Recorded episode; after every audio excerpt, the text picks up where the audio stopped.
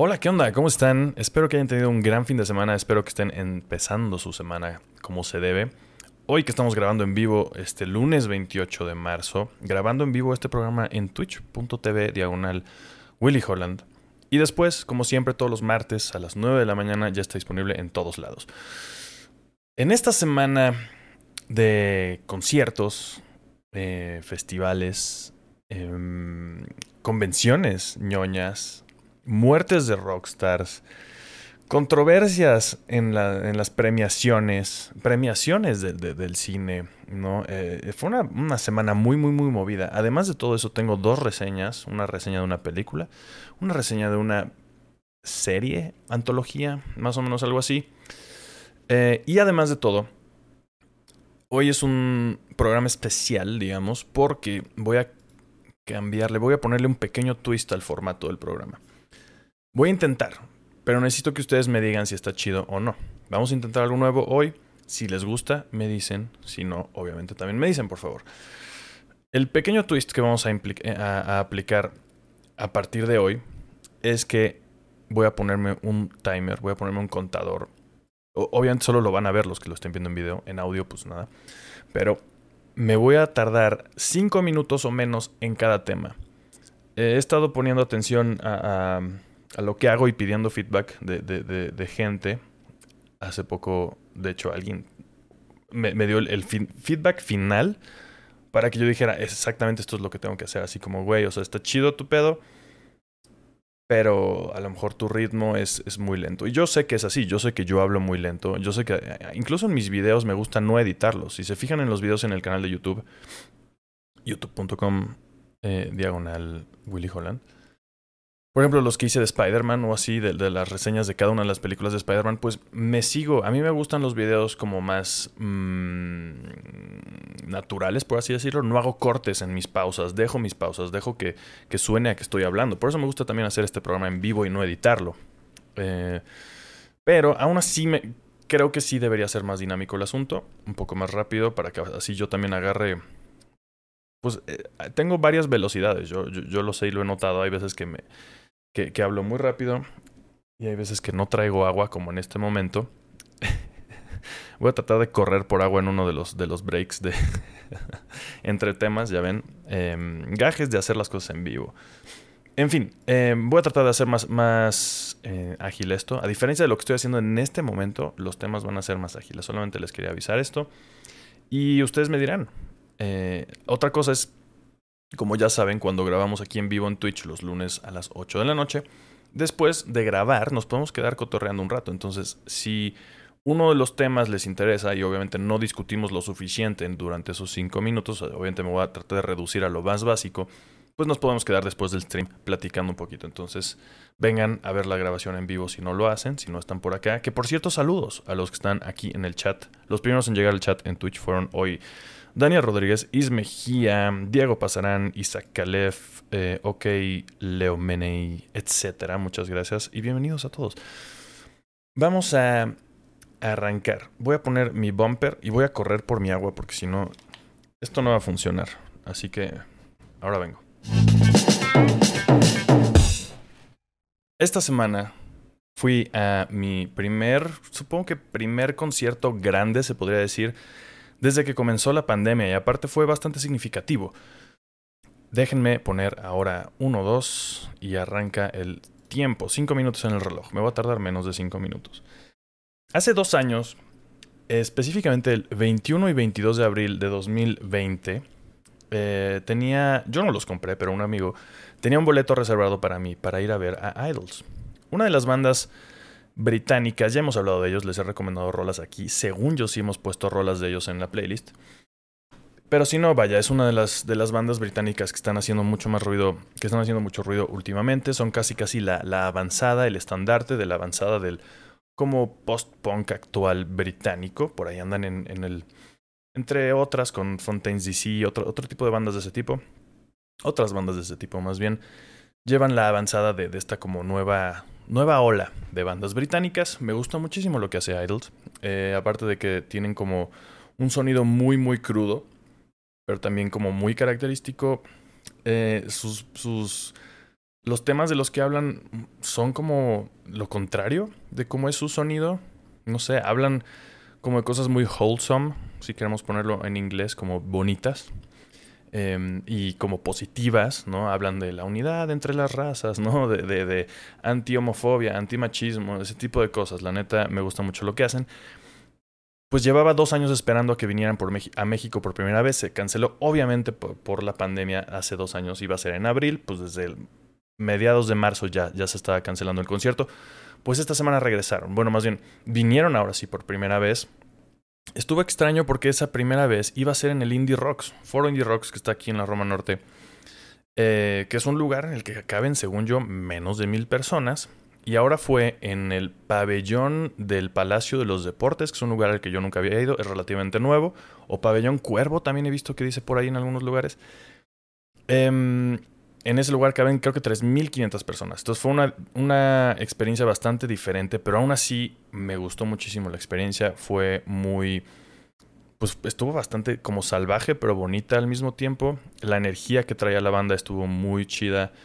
Duró bastante el concierto. Si tengo un pero, hubo una parte en la que ellos estaban como echando desmadre en el escenario sin tocar nada y para mí eso duró un poco de más me fui bastante adelante, cosa que ya no hago a mis 34 años, ya no me voy muy adelante en los conciertos, pero en este sí estaba más o menos a la mitad entre la cabina de audio y el escenario, lo cual es bastante adelante para, para mi, mi lo, que acostumbro. Se armó Mosh Pit. O sea, arrancaron estos güeyes y en su desde su segunda canción, creo que tocaron su primera canción, y entre la primera y la segunda abrieron a la gente hacia los lados. O sea, todos, así, todos los que están a la derecha corren hasta la derecha, todos los que están a la izquierda corren hasta la izquierda. Hicieron algo que por lo menos en el metal, no estoy seguro si ellos lo conozcan así, pero hicieron como un wall of death, una pared de la muerte en la que se encuentran agresivamente dos lados de la multitud. multitud. En este caso, obviamente, no está tan, tan, no, no se encuentran para madrearse, o sea, sí un poco, pero la verdad es que el público en estos conciertos muchas veces es, mucho mejor que en otros tipos de música, en el sentido que siempre que alguien se cae lo levantan. Siempre. Y la gente hace espacio. Em, ¿Qué les puedo decir? Me la pasé muy, muy, muy bien en este concierto. Es la primera vez que voy a un concierto grande desde hace dos años. He ido a varios shows chiquitos. Ah, también les he contado de algunos aquí en el programa. Pero este también fue significativo por eso, porque lo primero que me cancelaron con la pandemia fue ver a Idols. Y ahora se me hizo. Regresaron, bueno, más bien vinieron ahora sí. Y para mí como que iniciaron una nueva era, tal vez, si lo queremos poner de una forma muy romántica. Para mí, para ir a conciertos aquí desde que me mudé eh, a la Ciudad de México. Así que bueno, para los que ya fueron al Vive Latino y demás, pues ya, ya tuvieron estas experiencias. Para mí, esta fue, estuvo bien chingón ver a Idols eh, por fin en vivo. Y pues nada, escúchenlos si nunca los han escuchado. Este fue el primer tema de hoy. Otra cosa que regresó esta semana fue la Mole Comic Con. Muchos de ustedes saben y me conocen, la gran mayoría de los que escuchan y ven, o al menos de los que están ahorita en vivo en Twitch, me ubican por los cómics. A lo mejor algunos de ustedes no. Eh, espero que haya nuevas que, que no me ubiquen necesariamente por los cómics, pero eh, mi rollo siempre han sido, eh, siempre ha sido eso. Al menos mi rollo en internet desde hace muchos años, desde 2010, que abrí mi propia tienda de cómics en Cholula y duró seis años. De ahí salió One Shot Comics, de ahí eh, el programa de radio, el canal de YouTube, demás cosas. Em, pues bueno, me he alejado un poco del mundo de los cómics, han de saberlo. Y ahora como que dije, bueno, vayamos de nuevo a la convención. La convención medio que me tenía vetado como prensa, no fui como prensa, he de contarles a la mera hora. Eh, sí apliqué de nuevo. En teoría habían dicho que... Yo tenía entendido que, iba a ser un poco diferente la forma en la que iban a manejar ahora las acreditaciones de prensa. No sé cómo estuvo, aún así, pues yo sé que no tengo muchos números en redes. Pero bueno, no sé si, si, eso, si con eso haya sido. No fui como prensa. Pero les quería contar varias cosas, tengo varios apuntes. ¿Para quién es la mole Comic Con? Eh, yo creo que sí es algo un poco clavado porque, número uno, el boleto cuesta 480 pesos. O sea, cuesta más que algunos shows de rock, ¿no? Em, entonces, si alguien va a ir en familia, por ejemplo, pues se va a gastar toda una lana nada más para entrar. De ahí en fuera, eh, y eso que para entrar, de hecho, había bastante desorganización en esta edición, si me lo preguntan a mí, había una sola fila para entrar. No importaba si ya tenías boleto o no, lo cual se me hace bastante pendejo. Em, yo afortunadamente me pude brincar eso, como les dije, no fui acreditado como prensa, pero sí estuve en la lista de uno de los artistas, como lista de invitados tal vez, algo así. Entonces me, me escabullí por una entrada, me metí al registro o sea, vaya, no hice nada ilegal, no hice nada contra los demás, pero pues, yo podía hacer, uno estando anotado en esas listas, pues podía, podíamos hacer eso. Eso hice, em, entré todo bien, la neta fue muchísima gente, la verdad me la pasé muy bien. ¿Saben qué faltó? Me faltó ver a mucha gente, de, como los colegas, sobre todo de otros medios comiqueros, ¿no? vi a dos o tres tal vez. A varios de ustedes sí me los topé, les, les regalé stickers, qué chido que se acercaron, me saludaron y ya tienen sus stickers de hola, ¿qué onda? Mandé a hacer stickers de, hola, ¿qué onda? Pero no estoy seguro cómo hacérselos llegar. Quiero que todos ustedes que, que, escuchan el programa tengan un sticker de hola, ¿qué onda? Pero no estoy seguro cómo hacerlo, sobre todo con los que no viven en la Ciudad de México. En fin, ese es tema para otra cosa. Eh, yo, por ejemplo, no soy muy de ir a buscar firmas de, de, autores. En esta edición no hubo muchísimos autores internacionales de cómics, hubo a lo mejor unos 5 o 6, por algo por el estilo.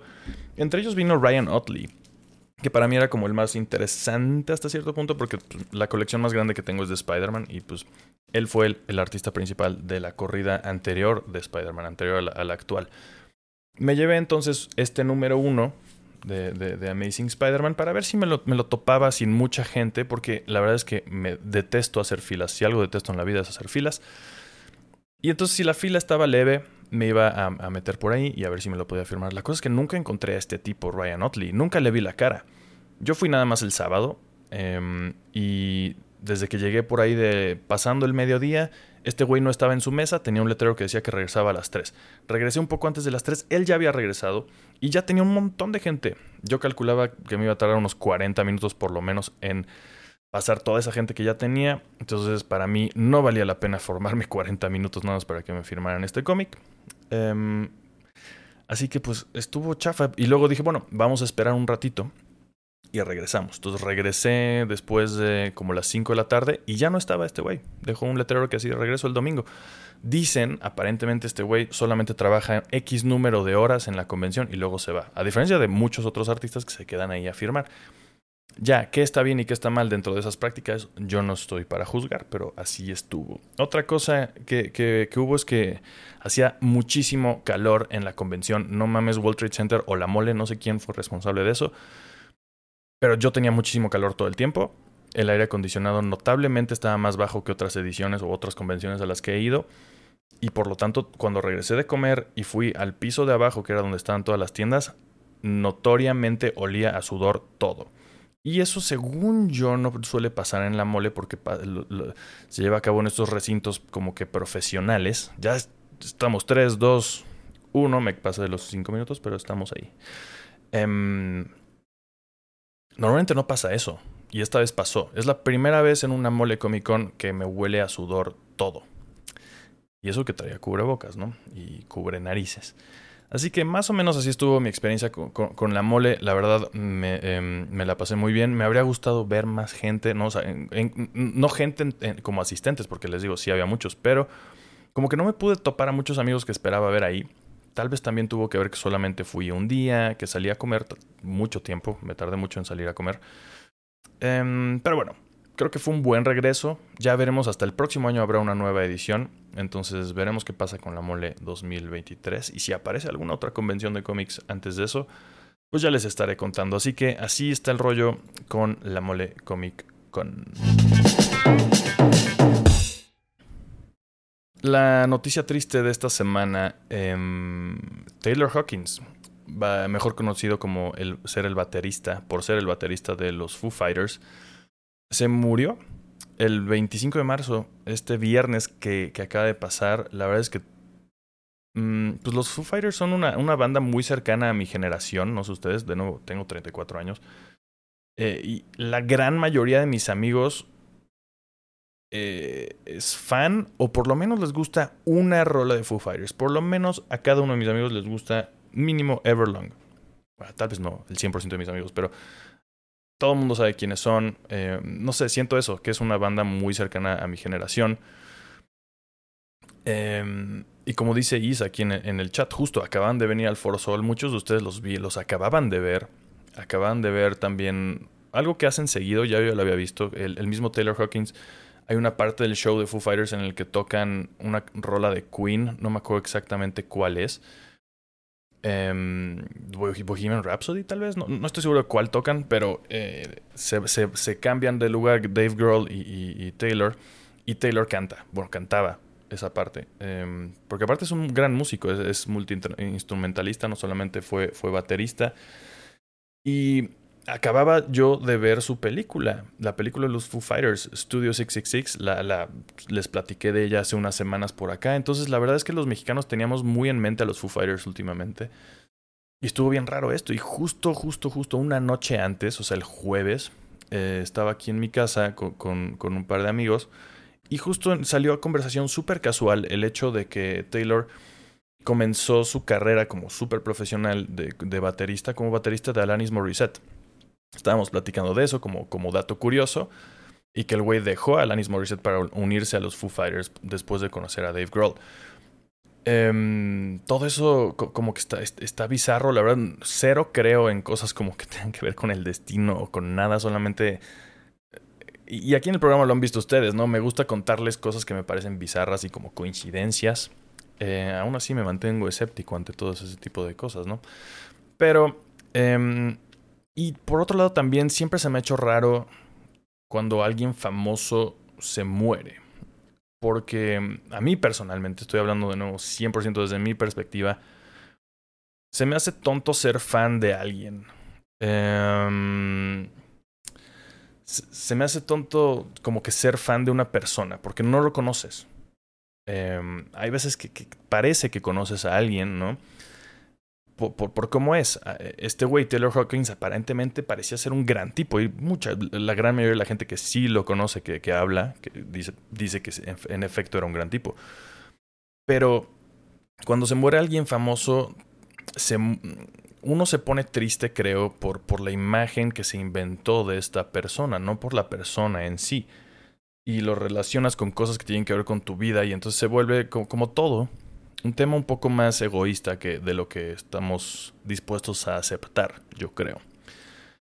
Entonces, aún así sí, se, se sintió raro para mí esta muerte, justo también por eso, porque lo acabamos de mencionar, es un tipo que de nuevo parece haber sido un, tipo súper agradable. Sí sabíamos que, que, ya había tenido varios pedos con las drogas y aparentemente eso fue lo que al final lo mató. Tenía 50 años.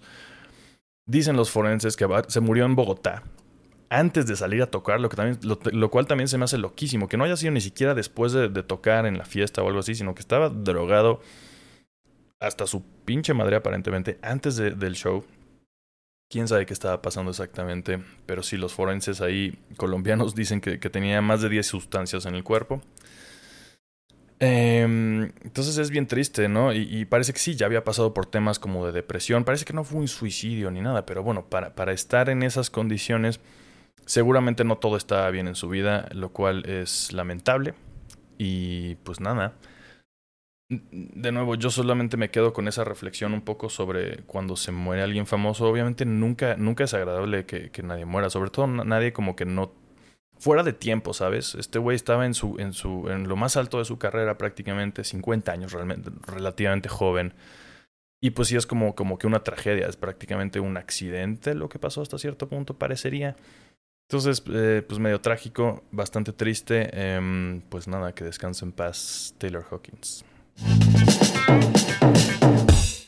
Vamos con la primera reseña de hoy. Vamos a reseñar una película y la primera es que reseñamos algo de, Almodóvar. Madres Paralelas, como bien dice aquí este póster, un film, un film de Almodóvar. Estelarizado por Penélope Cruz y Milena Smith. Eh, no les quiero decir mucho de la trama porque siento que mucho es, es spoiler. En general he de decir que disfruto el cine de Almodóvar y esta no fue la excepción, aunque me gustan bastante más otras películas de Almodóvar, esta estaría por ahí tabla para abajo para mí. Aunque en general sí me parece una buena película, digna de ver, eh, me mantuvo al tanto porque hay varios cambios, hay varias, varias vueltas de tuerca que están interesantes.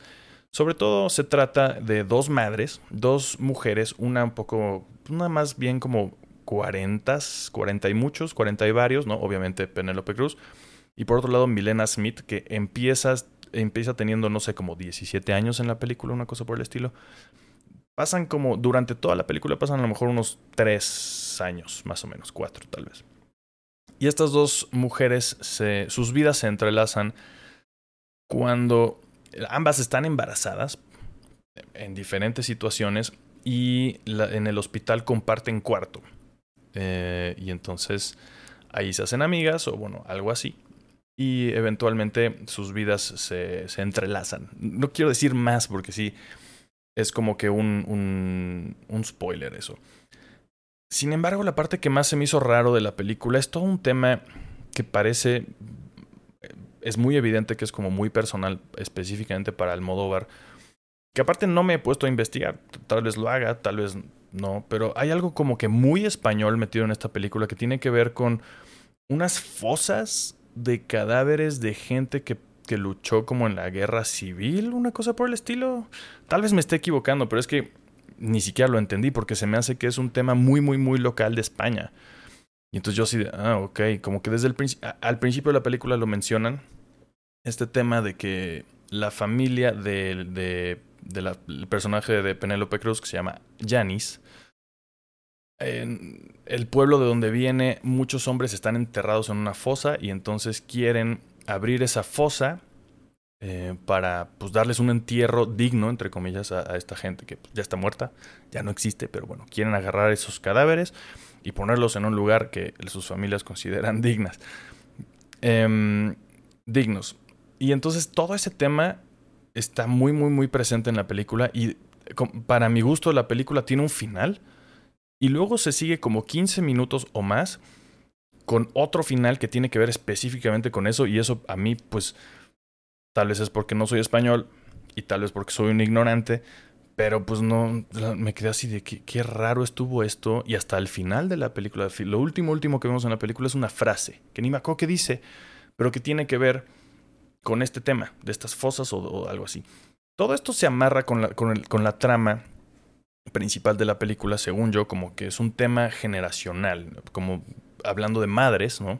Que, que acaban de dar a luz eh, y que tienen como vidas complicadas. Y estamos hablando como de, de, de los ancestros, ¿no? Entonces estamos hablando de la familia de una de ellas que va varias generaciones atrás. Creo que ese tema como de, de la permanencia a una familia, la pertenencia a una familia y la permanencia de esta, ¿no? En, en el mundo por medio de tener, seguir teniendo hijos. Creo que por ahí va el tema de la película. Aún así, es, es todo ese rollo súper español. La verdad es que para mí no, no, no funcionó, pero bueno, eso es, es específicamente para mí. En general la recomiendo, está en Netflix, así que la pueden ver en cualquier momento si es que, si es que son suscriptores. Eh, ya estuvo por ahí en, en, cines, un ratito creo que lo vi en cines como de arte, sobre todo de arte, entre comillas de nuevo. Pero bueno, está en Netflix, si la quieren ver, la verdad es que sí la recomiendo. Estuvo presente también por ahí en los Oscars en alguna categoría.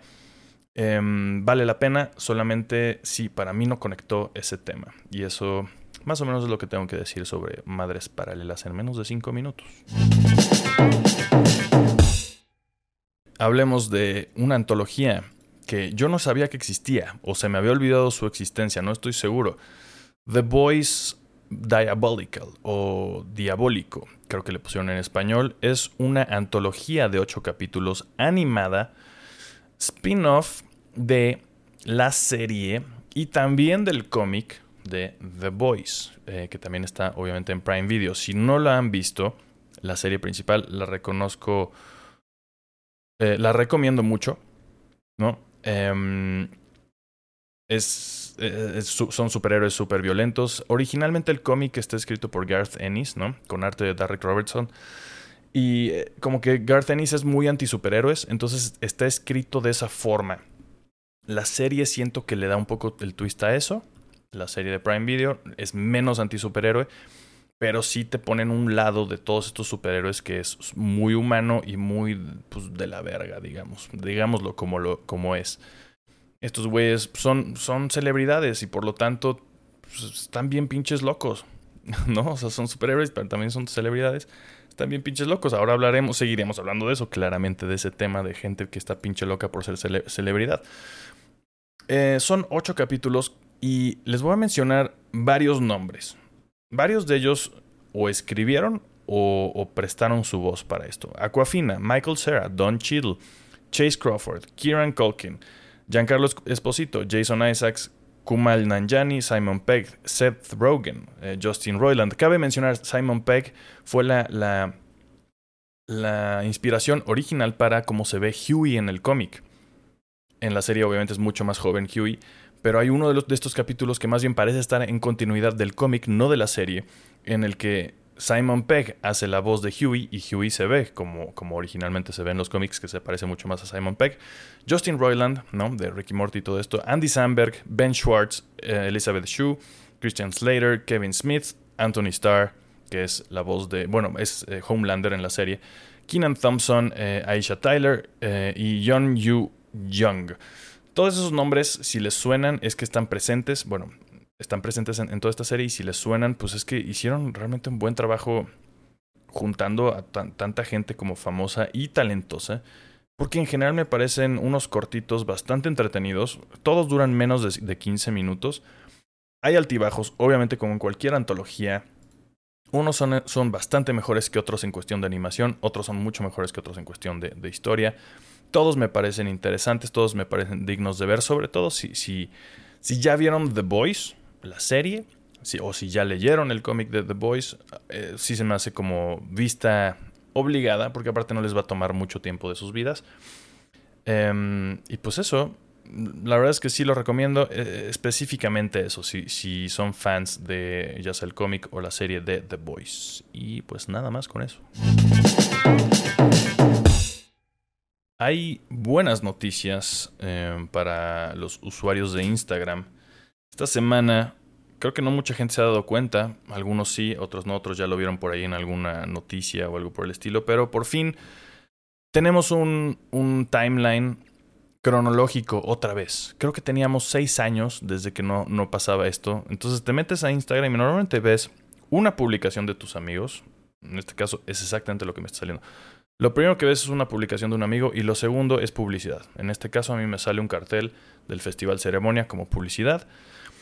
Y pues qué hueva que, que, así, sea, que así sea Instagram. Ahora, si, si hoy en día, a partir de este momento que estén escuchando esto, le picas al logo de Instagram que está arriba a la izquierda, te van a salir dos opciones, seguidos y favoritos, lo cual entonces significa que ahora tenemos tres timelines diferentes. Uno es el timeline algorítmico, digamos, que es donde están las cuentas, en teoría, están las cuentas con las que más interactúas según lo que decide el algoritmo de, Instagram, tal vez es eso y tal vez no, y un montón de publicidad y un montón de cosas que Instagram cree que te van a gustar.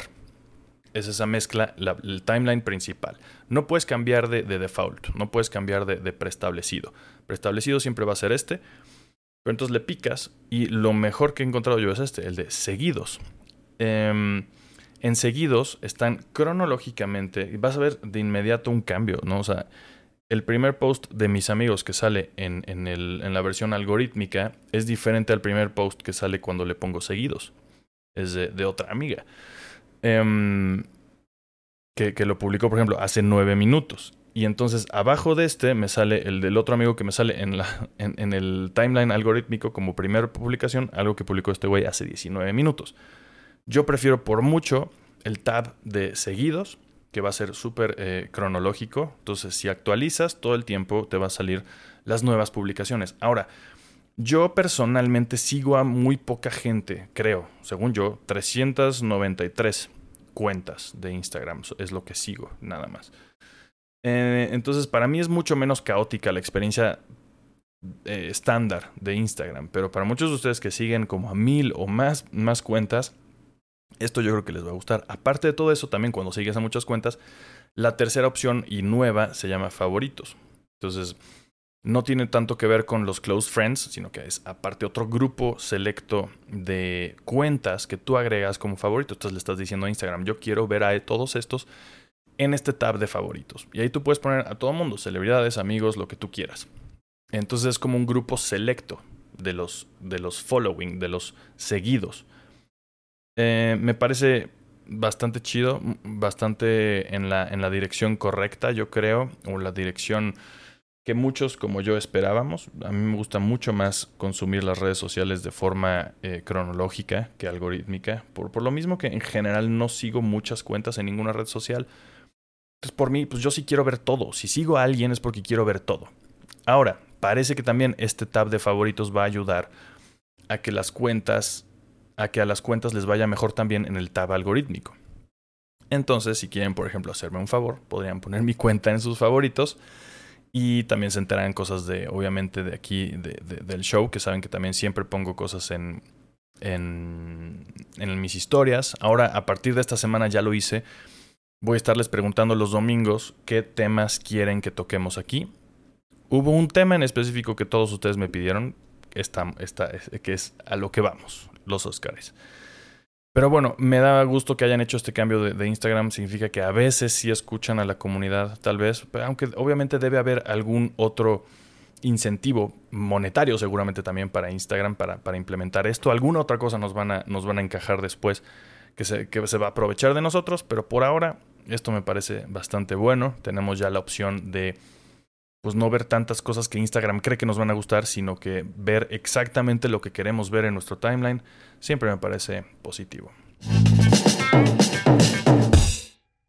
Vamos con los Oscars, pero primerísimo vamos a, establecer algo que va a ser importante para todo lo demás que vamos a hablar hoy. Que van a ser no nada más 5 minutos de los Oscars, sino que van a ser 5 minutos ahorita y 5 minutos sobre las controversias. 5 minutos como en general de, qué demonios son los Oscars, ¿no?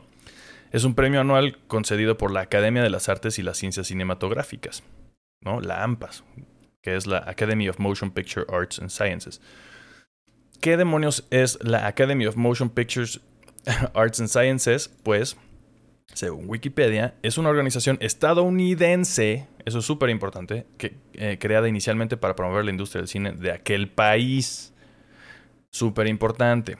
Entonces los Óscares son gringos, siempre lo han sido y como tal, siempre lo van a hacer. Por eso tenemos esta categoría controversial de mejor película extranjera. Que, pues a mi parecer, o sea, qué es extranjero y qué no es extranjero, porque también no todas las películas que no están en esa categoría de película extranjera son gringas. ¿no? Hay muchas europeas, hay una que otra asiática, ¿no? Drive My Car, que es japonesa, estaba como mejor película. Pero también estaba en alguna, en alguna otra eh, categoría de, de, extranjera. Entonces, ¿qué pedo con la academia? O sea, ¿qué, qué, qué usa la academia para definir qué puede trascender las categorías extranjeras para meterse en mejor película? Pues no estoy seguro, pero así es. Y bueno, hablemos un poco sobre los, los ganadores. Vayan, veamos un, un, un, vistazo rápido de, de, los ganadores. Mejor película ganó Coda. Película que yo no he visto. Es de, así de las dos que, que de, mejor tres. De mejor película. No, ok. Cuatro. No, no he visto. Una de ellas fue Coda. Está en Prime Video. Drive My Car en tres días, el 1 de abril, ojo, sale en movie. Yo la pienso ver ahí, tampoco la he visto. Pero bueno, Coda ganó. Coda aparentemente es una adaptación de otra cosa, no estoy seguro de qué, porque también ganó mejor guion adaptado. Eh, que habla sobre eh, gente sordomuda, algo por el estilo. Que entonces es clásico, ¿no? Que le den eh, este tipo de premio, el, Oscar a la película que va a tener que ver más con cosas sociales, ¿no? Y con, simplemente cosas así, ¿no? ah, sordomudos y la chingada. Qué, qué, bonito la representación. Estuvo lindo el tema que también ganó el, el, protagonista. No, no es el protagonista, pero de actor de reparto ganó Troy Kotzer, que es sordomudo. Eh, eso estuvo lindo. Su, su, su, su, speech estuvo lindo. Pero bueno, sigamos. Eh, mejor actor, Will Smith, por Ray Richard. La película que más me dio hueva de todas las nominadas, no la pienso ni siquiera ver. No la he visto ni la pienso ver. Mejor actriz, eh, Jessica Chastain, por los ojos de Tammy Faye. Otra esta película yo ni sabía que existía. Mejor canción original, Billie Eilish eh, con su hermano Phineas, eh, No Time to Die, del 007. Película de, animación ganó Encanto. eh, se la super robaron a los Mitchells, en mi, a mi parecer. Eh, mejor director, Jane Campion de Power of the Dog. Hablamos de ella y se la recomendé aquí en el, en el podcast. Definitivamente véanla, está en Netflix. Mejor película extranjera, de nuevo, Drive My Car. Va a estar disponible en Movie a partir del 1 de abril. Ojo con eso. Mejor actriz de reparto, Adriana DeVos, o no sé cómo se pronuncie, por este West Side Story. Tampoco la vi, no tengo muchas ganas de verla. Em, documental largo, Summer of Soul. ¿Qué más? Eh, cortometraje, ganó The Long Goodbye, de Riz eh, Ahmed, que es un gran güey. Guión original ganó Belfast, de Kenneth Branagh, tampoco la vi. Eh, guion adaptado, como dije, fue Coda. Mejor maquillaje, de nuevo fue Tammy Faye, que de hecho, pues esta Jessica Chastain sale irreconocible en esta película. Efectos visuales, Duna, Dune ganó un chingo de cosas, banda sonora, cosas técnicas, ¿no? Como, como suelen ser con estas películas épicas. Y ojo, hablamos la otra vez de The Windshield Wiper, yo les recomendé ese cortometraje. Ganó a mejor cortometraje animado, vayan y véanlo, está en YouTube, de Alberto Mielgo. Em, y así. Um, Cruella ganó mejor diseño vestuario, la verdad, pues, pues X, o sea, en general los Oscars me dan igual, pero pues, varias de estas cosas sí hablamos de ellas aquí en el podcast porque sí me parecen eh, relevantes. Varias de estas películas me parecen bastante buenas, bastante chidas. De nuevo, eh, Coda, yo creo que me la voy a echar esta semana, ya que está aprovechando en Prime Video. Y así hablamos en general de los Oscars. Y ahora hablemos más bien de la controversia. A ver si nos da tiempo nada más en cinco minutos.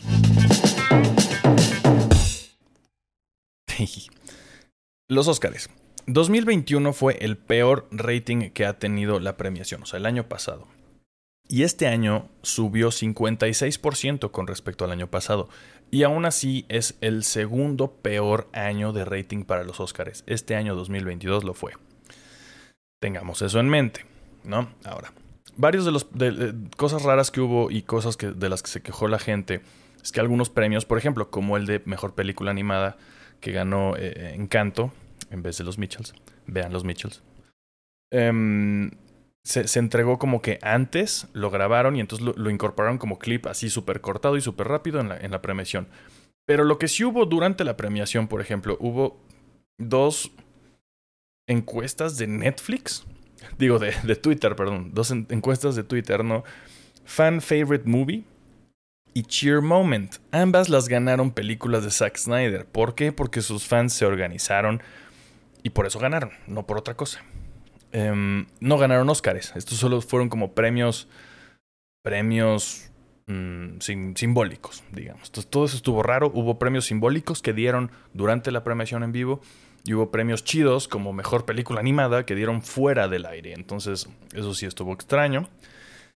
Em, y ya, esto de Zack Snyder me, iba a alargar un poco más, pero bueno, hablemos de, lo que la gran mayoría de los que sugirieron un tema para hoy. Como dije, los domingos voy a pedir que me den temas. Todos sugirieron la cachetada que Will Smith le dio a Chris Rock. Chris Rock siendo eh, pues uno de los presentadores de, esta edición de los Oscars. Eh, ¿Cuál fue, qué, fue lo que ocasionó esto? siento que mucha gente todavía no, no, ha entendido el chiste, o a lo mejor muchos de ustedes ya se pusieron a leer al respecto. Yo ayer en la noche sí me tuve que poner a ver porque no había entendido lo que dijo Chris Rock. Em, Chris Rock hizo un chiste sobre G.I. Jane, que es una película estelarizada por Demi Moore en la que es como una soldada y está rapada. Jada Pinkett, Smith, eh, esposa abierta, aparentemente tiene una relación abierta. Will Smith, no estoy no estoy súper enterado de la vida de los famosos, pero aparentemente así es. Y han tenido pedos y ya se iban a divorciar, pero no. Entonces tiene una relación complicada, aparentemente y está pues rapada, Jada. No está rapada por gusto aparentemente, sino que sufre alopecia porque tiene algún tipo de condición autoinmune, según entiendo. A lo que este chiste sobre su apariencia, pues primero Will Smith se rió. Jada puso la cara más cabrona del mundo de, de muérete Chris Rock. Y entonces no sabemos porque cortó la cámara hacia Chris Rock que dicen, no mames, o sea, tranqui, fue, un chiste, este, fue un chiste X sobre G.I. Jane, que quién sabe si lo escribió Chris Rock o no. Regresamos y entonces Will Smith se para, o sea, ya después de haberse reído, Aparentemente Jada hace algo, le dice algo, o Will Smith vio la pinche cara que puso esta morra. Y entonces se paró y le fue a poner una pinche bofetada a este güey. Em, todo eso como que sí parece real.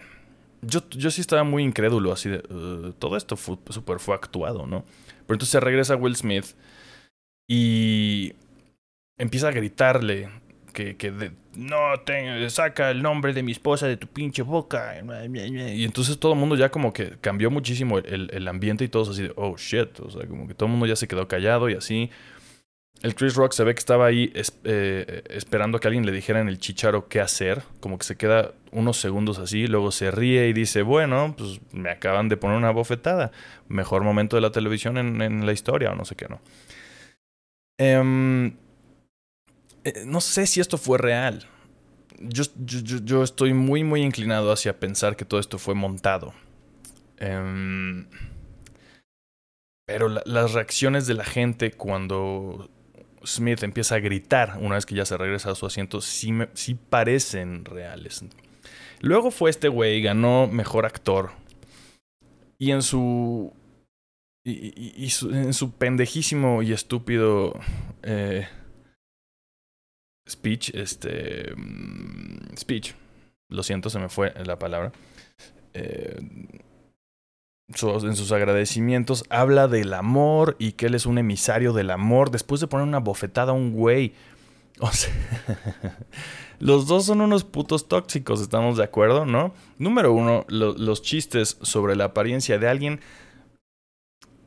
no tienen sentido, ¿no? Eh, son, son, son chafas, son baratos, son muy baratos. Reírte porque alguien está gordo es muy barato. Reírte porque alguien está pelón es muy barato. No, sobre todo si eres un comediante, ¿no? Eh, un gran comediante, pues riéndote de que alguien está pelón. No mames, Chris Rock o quien sea que le escribió eso a Chris Rock. Eh, número dos, bofetear gente por, por ser el macho que defiende a su esposa, pues la verdad también me hace bastante, bastante tóxico y siento que no, no tendría por qué ser. Eso da igual. Eh, no, eso no, no, estoy poniéndoles aquí mi postura como, como todo mundo lo está haciendo, ¿no? Eh, eh, mi postura más bien es que no nos debería importar esto. yo no quería, o sea, yo estaba pensando no hablar de esto, pero la gran mayoría de ustedes lo pidió. Y entonces aquí estamos. Em, lo que sí siento que les quiero decir es eso, eh, no hagamos caso a estas mierdas. De nuevo, gringos, los gringos son gringos, los gringos, gringos gonna gring. Y ya sea que es montado o no, por más que no sea montado, esto es montado. Ese discurso, perdón, ya me regresó la pinche palabra, ese discurso de Will Smith tal vez no fue escrito previamente, tal vez sí se lo sacó del alma, pero su alma está tan retorcida y su mente, para mí no, bueno, no, hablemos si, si, existen o no las almas, eso es un tema por otro lado. Ya me extendí de los cinco minutos claramente, no me voy a tardar mucho más. Mm, ese, ese discurso, digamos que le salió del alma a Will Smith, pero está tan retorcido por la fama, este güey, que, vive en otro puto planeta, vive en otra pinche realidad. Y entonces lo que sale de su, de su boca solamente es irreal y es, y, es lo que él cree que la gente debería escuchar de Will Smith, la, la, la, que en algún momento fue la estrella más grande del mundo. Eh, todo eso se me hace súper bizarro, súper no vale la pena. Eh, vi los Óscares, pero no era mi intención. Los vi porque de por sí acababa de comer en mi casa con amigos, ¿no? Se armó una comidita en mi casa y después todo el mundo quiso ver los Óscares. Pues no mames, ok, me voy a unir. No me voy a venir a encerrar a mi cuarto para no ver los Óscares, pero yo no tenía intención de verlos. Porque, porque, por, todo esto, por todo esto, por la gringada que es, eh, porque no son la premiación de lo mejor del cine, son la premiación de lo que los gringos consideran lo mejor del cine, que en su gran mayoría es lo que ellos mismos hacen. Muchas veces sí, obviamente, mucho de lo que hacen está chingón. Mucho de lo que hacen vengo y se los recomiendo. Pero están tan ensimismados y tan pinches locos que, que hacen este tipo de cosas que realmente creo que, creo que no deberíamos darle tanta importancia. Eh, y ya, se me hace súper surreal. Siento que todo esto deberíamos verlo como todavía más, alejarnos todavía un poco más de, de, todo esto. cero clavarnos en discusiones en internet, que si estaba, que si merecía la cachetada, que si no, que si el chiste, que si no, que si el machismo, que todo eso sí, el machismo, por supuesto que sí, sí, sí viene de ahí todo esto. Em, pero creo que cero nos deberíamos clavar esto. Son dos güeyes que están desconectados de la realidad. Toda esa gente que estaba en esa premiación está desconectada de la realidad y, de lo que vivimos todos. Traían ahí sus pinches cosas de Ucrania. Pero están tan desconectados que pues nada más es porque, porque, uh, pues, pues, pues, porque se ve bien en la tele traer apoyo a Ucrania. Em, pero, ¿qué están haciendo esos güeyes realmente por, por, Ucrania? Realmente no sé qué podemos hacer la gente por Ucrania, pero ese es mi punto, como todo está tan fuera de nuestras manos hoy en día que creo que no, no nos los deberíamos tomar tan en serio. Y creo que ese es el último mensaje que les quiero dejar sobre todo esto. No nos tomemos en serio estas madres. No nos tomemos en serio estas madres. Pasémonosla chido. Seamos chidos con los demás. Es todo lo que podemos hacer. Seamos chidos con los demás y no nos tomemos en serio las pendejadas que hacen otros que realmente no nos van a afectar. Así que eso fue.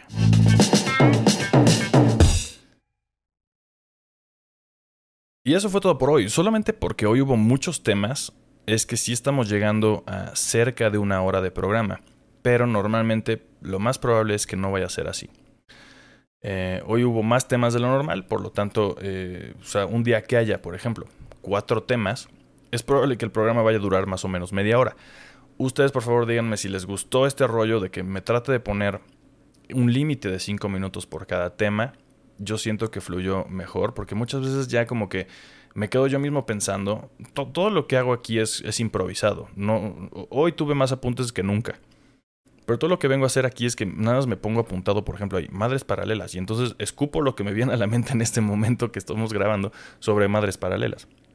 Voy a tratar de hacerlo menos para poder tardarme menos hablando de cada cosa, que sea todo más fluido, todo más conciso, cinco minutos máximo por tema. En este caso también hubo que explicar algunas otras cositas, ¿no? Em, sobre todo como el contexto que yo creía que era importante para todo este tema de los Oscars, que pues es lo más sonado de la semana, obviamente. Y entonces, pues bueno, em, ustedes díganme qué tal les parece este nuevo formato. Em, por ahora seguiremos así algunas semanitas en lo que también yo me pongo más al tiro con el formato y lo hago mejor, porque obviamente hoy, hoy hubo, hubo errores, hubo varias cosas que solamente vieron los que lo vieron en vivo. Si lo quieren ver en vivo, nos vemos todos los lunes aquí en twitch.tv diagonal Willy Holland a las 8 de la noche los lunes. Como siempre, en todas las plataformas, YouTube, em, Spotify y todos los demás lugares. Nos vemos los martes a las 9 de la mañana. Hoy no hubo, no hubo playlist porque, de nuevo, ya estamos, hubo demasiados temas. Eh, pero también voy a ver si con la playlist también logro tardarme menos de 5 minutos en total. Tengo que ver cuánto me tardo normalmente. Pero bueno, de nuevo, ya me estoy alargando otra vez. Muchísimas gracias a todos por ver. Espero que les haya gustado. Espero que se le estén pasando chido. Que tengan una gran semana. Y de nuevo, no se tomen en serio tanta pendejada.